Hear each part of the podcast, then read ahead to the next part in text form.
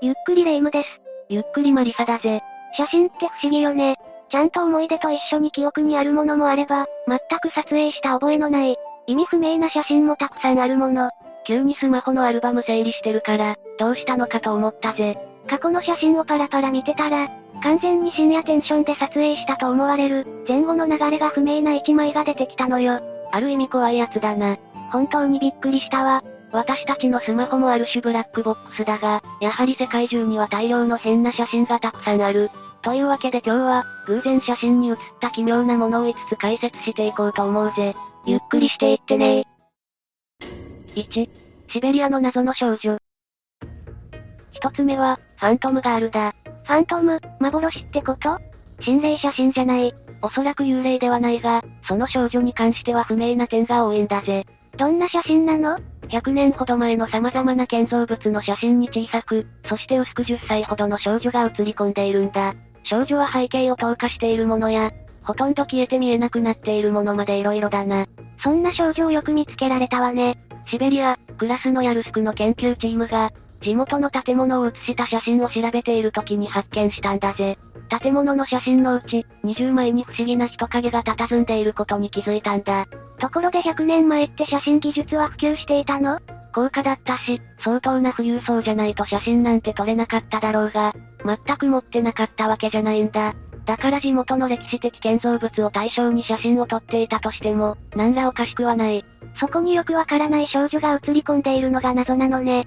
それも現代になって写真の画質を上げたところで、やっと発見されたんだ。当時は何も思われてなかったのかしら。その少女というのは全ての写真で、つば広の帽子に白いオーバー、左肩にかかる長い三つ編みと、ほとんど同じ格好、ポーズで写っているんだよな。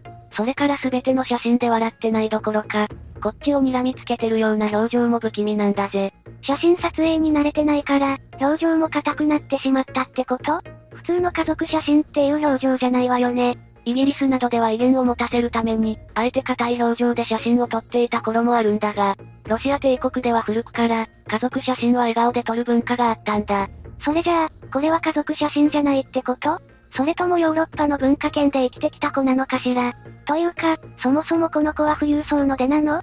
ああ、それは間違いないと思うぜ。服装や帽子、傘などのアクセサリーは当時の上流階級のそれだしな。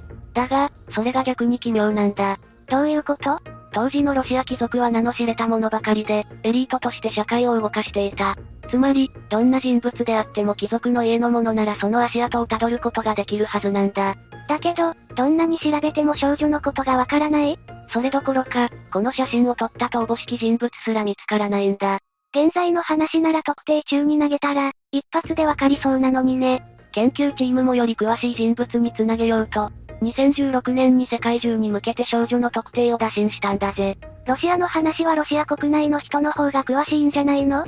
ある時、ロシア貴族に対する風当たりが強くなり、多くの貴族がコネや財産を利用して、アメリカやヨーロッパに亡命した時期がある。つまり、意外とその地域の研究者の方が何か知っている可能性も大いにあると考えたんだ。この少女の家族も、ロシア帝国国外に亡命した人たちだったかもしれないのね。それで、結果はどうだったの？残念ながら、それでも少女の正体が判明することはなかったな。この謎めいた存在と写真で透けていたことから、ファントムガールと呼ばれるようになる。撮影者も不明じゃ、その線から探ることもできないものね。そうなんだ。出どころ不明の写真群は数枚に F、E、A というイニシャルが入っている以外は、撮影場所のヒントしかないわけだからな。そのイニシャルに当てはまる人もいないの？研究者たちが書庫にこもって目を皿にして探したんだが、持ち主とおぼしき人もついに発見できなかったんだぜ。もしかするとイニシャルじゃないのかもしれないわね。そもそも、その少女と撮影者は家族と考えていいのかしら。あまりに多くの写真に写っているもんだから、撮影者の娘だと考えている人が多い。だが、もし自分の娘の写真を撮るなら、もっと少女は目立つように写していると思うんだよな。もっと言うと、少女にフォーカスしている写真が全くないんだ。確かに、これじゃあまりにも建物がメインすぎるわよね。写真の画質を上げるまで、少女の存在にも気づかれないほどだったんでしょう？ああ。建物に対して少女が小さすぎることからも、おそらく撮影者が目的にしていた被写体は建物の方だったと推測するのが自然だ。あ、当時の写真って高価だったんでしょ？そうだな。もしかすると、建物も撮りたいし、娘の写真も残したい、一緒に撮っちゃえ。って、発想に至ったのかもしれないわよ。それは面白い発想だな。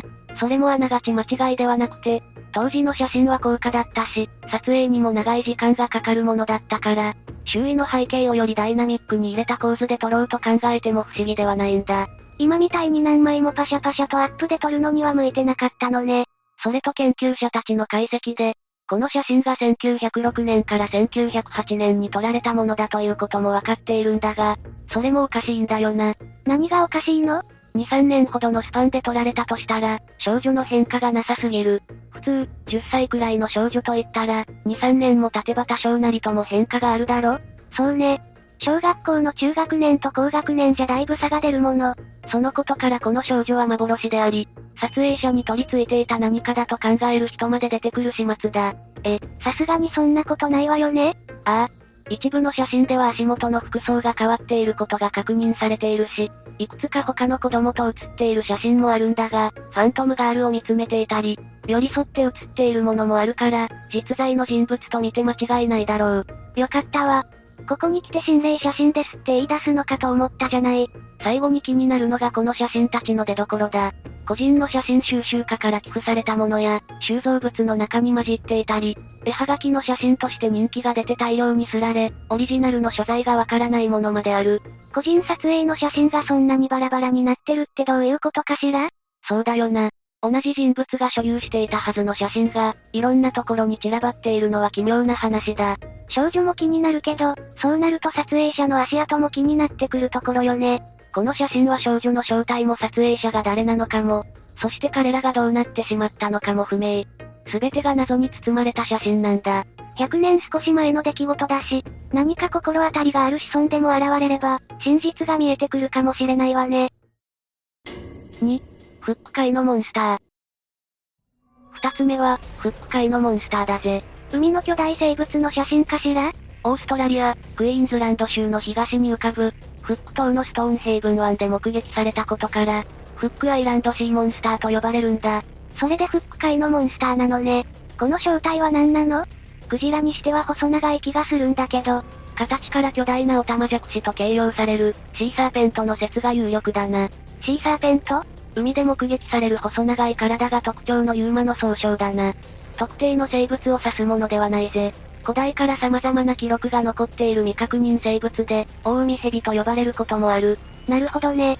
このフック界のモンスターの写真は、1964年の12月12日に、フランス人のロベール・ル・セレックという人物によって撮影された有名な写真だ。こんな綺麗で透明度の高そうな海に、ユーマなんているのね。遠浅で砂底まで見通せる綺麗な水、穏やかな波間といった平和この上ない海に、これだけ巨大な得体の知れない生物は恐怖でしかないよな。目撃者はセレック氏だけなのかしら？セレック氏本人とその家族、彼の友人たちが目撃したそうだ。セレック氏曰く、約6メートルのところに近づいてやっとサーペントの頭部をはっきり確認できた。頭部は1.2メートルほどでとても大きく、下顎はサンドフィッシュのように平らだった。とのことだ。頭だけで1メートル以上って相当大きいわね。他にも体表は滑らかで、サメのような鱗のない茶色がかった黒い肌に、目は白に近い淡い緑。口には小さな歯が並んでおり、ヒレやトゲはなく、見た感じエラも確認できなかった。体長は27メートルぐらいで尻尾の先に向かって先細り、体を一周する輪っか模様が1.5メートル沖に入っていた。これらの証言を残しているぜ。本当にそんな生物がいるのかしらこのフック界のモンスターはシーサーペントの中でも、目撃例は多い巨大ウナギのような生物だ。1964年という時代からも、デジタル加工はなされていないと考えると、もしかすると本当に何かいるのかもしれないな。でも、一部でも海の外に出てれば信用できるけど、何かがそれっぽく見えてる可能性はない？シーサーペントとよく勘違いされるのは、遠目に見た小魚の群れだな。細長く連なった群れが、巨大なウナギ型の生物に見えることはままある話だ。それじゃあこの写真もそれじゃないの？でも、遠目じゃない上に輪郭も滑らかだし、魚の群れには見えないんだよな。それじゃあ本当にこんなに大きなシーサーペンとなる生物がいるってこと？それはまた別の話だな。え？どういうこと？この写真が公開された当時も、さっきの霊夢と同じように疑う人はたくさんいたんだ。というのも、セレック氏が詐欺容疑でインターポールに国際手配されているし、多重債務を抱える人物で、旅行前にも、シーサーペントの撮影で人儲けすると言っていたという証言が得られているからなんだぜ。撮影者自身が信用に足る人物じゃなかったのね。基本的にはフェイクであろうという説が濃厚なんだが、本人や周りが作り物だと証言したわけではないし、写真も加工の跡が発見されたわけじゃない。疑惑の写真であることは間違いないけど、もしかすると本物かもしれないぜ。超巨大生物が人にその存在を知られず、ひっそりと生きていると思うとワクワクするけど、この写真自体はやっぱり疑ってしまうわね。もちろん本物なんだとしたら、その証明はされてほしいけど、セレック氏の経歴が経歴だけに若干、狼少年感が否めないんだよな。きっとこれも嘘なんだろうなって。嘘か誠かは神と本人のみぞ知るってことかしら。3、無名のマーゲートの家族。次は、無名のマーゲートの家族だぜ。これは、家族写真かしら？ああ。2015年にスコットランドの博物館が、ビクトリア朝の写真コレクションをゲットしたんだ。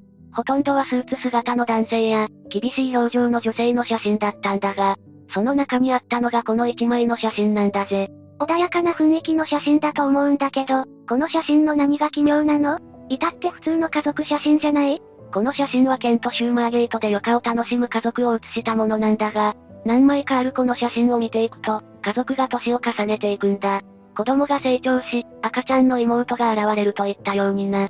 それは面白いわね。この写真に写っている家族について、どういう人たちなのかわかっているの？いや、家族の素性は全く不明のままだ。唯一分かったのは裏に残されているサインから、撮影者がダブルコルダーという、プロの写真家であったということだけだな。発案者が両親のどちらかはわからないけど、きっと家族、特に子供がすごく大切だったんでしょうね。少しでも成長の記録を残しておきたいと思ったのかしら。この写真からは、家族の人生や空気感がすごく伝わってくるんだ。ポーズを取ったり、休憩したり、ちょっと遊んでみたりな。きっと仲のいい家族だったのね。だが、この写真のコレクションは、ある時を境に突然途切れてしまうんだ。彼らの素性もわからないから、どうして突然マーゲートに行くのをやめてしまったのか、真実を知ることは叶わないんだけどな。できればコレクションが途中でなくなってしまっているだけで、その後も家族仲良くマーゲートに余暇を楽しみに行っていたことを祈るわ。4. 飛行機の女性。4つ目は、飛行機の女性だぜ。これは一体、どういう写真かしら？写真自体はどうということはない、ロシア人の実業家、オレーシャ・ポドコリトフ氏が、出張のために登場した飛行機で、SNS に上げるために撮ったというものだ。何か強い光源でもあったのかしら？彼女の右後ろが変な感じよね。ああ。そこに関しては SNS でも大きな反響があった。影が宇宙人、グレーに見えるとか、エイリアンや幽霊じゃないかというコメントまでついたんだ。確かにシルエットはグレーに見えなくもないわね。オレーシャ自身も、なんでこの写真を撮ろうと思ったのかわからないと言ってるし、何かに導かれるようにこの写真を撮影したのかもしれないな。ちなみにこの存在にはオレーシャ氏も投稿してコメントがつくまで、気づかなかったそうだ。ここまで変な写り方をしてるのに、そもそもなんだけど、これって本当に本当の写真なの？彼女の写真の撮り方もセルフィーっぽくないし、画質荒すぎない？確かにもっともな指摘だな。そこについてはもっと検証すべきだと思うわ。まずわかるのは、この宇宙人は立っているか、とんでもなく座高が高いってことだ。とにかく人間離れした体型をしているってことだな。それって隣の人とかパニックにならないのかしら？普通の人には見えてなかったのかもしれないぜ。ちなみに座った状態だと仮定すると、隣の女性と比較して身長は2メートルオーバーになるんだ。いくらなんでも大きすぎると思うわ。やっぱり宇宙人とか幽霊の類かしら？幽霊とか UFO とか電子機器には映ったり、影響したりするってよく聞くものね。そしてあくまで推測ではあるがこの写真、加工されている可能性が高そうだな。そうだったのね。画像がガビガビに荒いのも加工して、データが劣化してしまっているからだと考えれば納得もいく。どうしても加工していくほど、画質は荒くなっていってしまうからな。結構、よくできているとは思うけど、ここまで労力を使って何がしたかったのかしら。話題作りバズりたかったのかしらね。そこは本人にしかわからないことだと思うが、ただ、この写真には一箇所だけ引っかかるところがあるんだよな。引っかかるところ？ああ。それはレイムが自撮りっぽくないといったこととも関係している。彼女の目線の不自然さだ。確かに、自撮りするならもう少しカメラ目線になりそうなものだわ。それにこの角度で撮影しようと思ったら、スマホを頭よりも結構高い位置に持っていかないと、こんな風には撮れないんだよな。うーん、確かにこのカメラの角度は不自然に高いわね。この撮り方、視線から考えると、彼女はスマホの画面に映っている背後の景色を覗き込んでいるんじゃないか、と考えられているんだ。実際に再現しようとすると理解できると思うぜ。それじゃあ彼女は自撮りに見せかけて、背後にある何かを見るか撮影するかしていたってこと？そういうことになるな。この不自然なカメラの高さと視線が、自撮り感が薄いことの理由だと考えられるぜ。背後の何かに興味があったって、まさか背後の宇宙人らしきものが見えてたの？あれ？でも、宇宙人は加工だったのよね？どういうこと？彼女だけが気づいていた宇宙人、それを加工した写真として SNS にアップしたことから、もしかすると彼女自身も、宇宙人の仲間なのかもしれないぜ。ここに来てとんでも理論が飛び出すの。合成写真であるというのも、彼女が話題作りで言っただけ、みんなに注目されたいだけの地球人という前提での話だからな。もしかすると、宇宙人は本当にいて、彼女との自作自演である優先も浮かんでくる。いやいや、それはないでしょ。何の目的でネットに上げたり、加工したりしてるのよ。まあ、そこはいまいちわかってないが、宇宙人がいることに関する地球人の反応の調査だとか、ちょっと出来心で遊んでみたくなっただけだとか色々あるんじゃないか？急にガバガバ、宇宙人はいなかった証拠もないから、本当にグレイがいた可能性もあるけど、やっぱりこの写真は、彼女の作った合成写真説がかなり高そうだわ。5、オレゴン州マクミンビルの UFO 写真。最後は、オレゴン州マクミンビルの UFO 写真だぜ。UFO の写真とか映像はたくさんテレビとかでも紹介されてきたけど、本物っぽいものから、合成感が半端ないものまで色々よね。これも割と有名な UFO 写真の一つだな。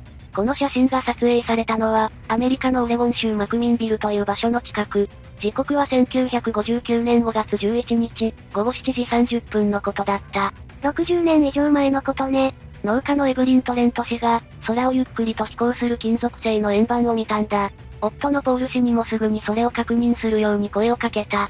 普通、見間違いかと思うはずだもの。そうなるわよね。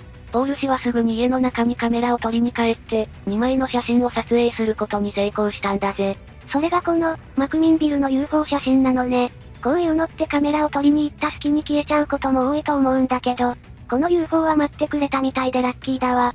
撮影後はスピードを上げて、西の方角に消えていったらしいから、間一髪だったな。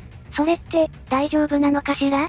写真を撮られたって気づいて、その場は一旦離脱しただけじゃない？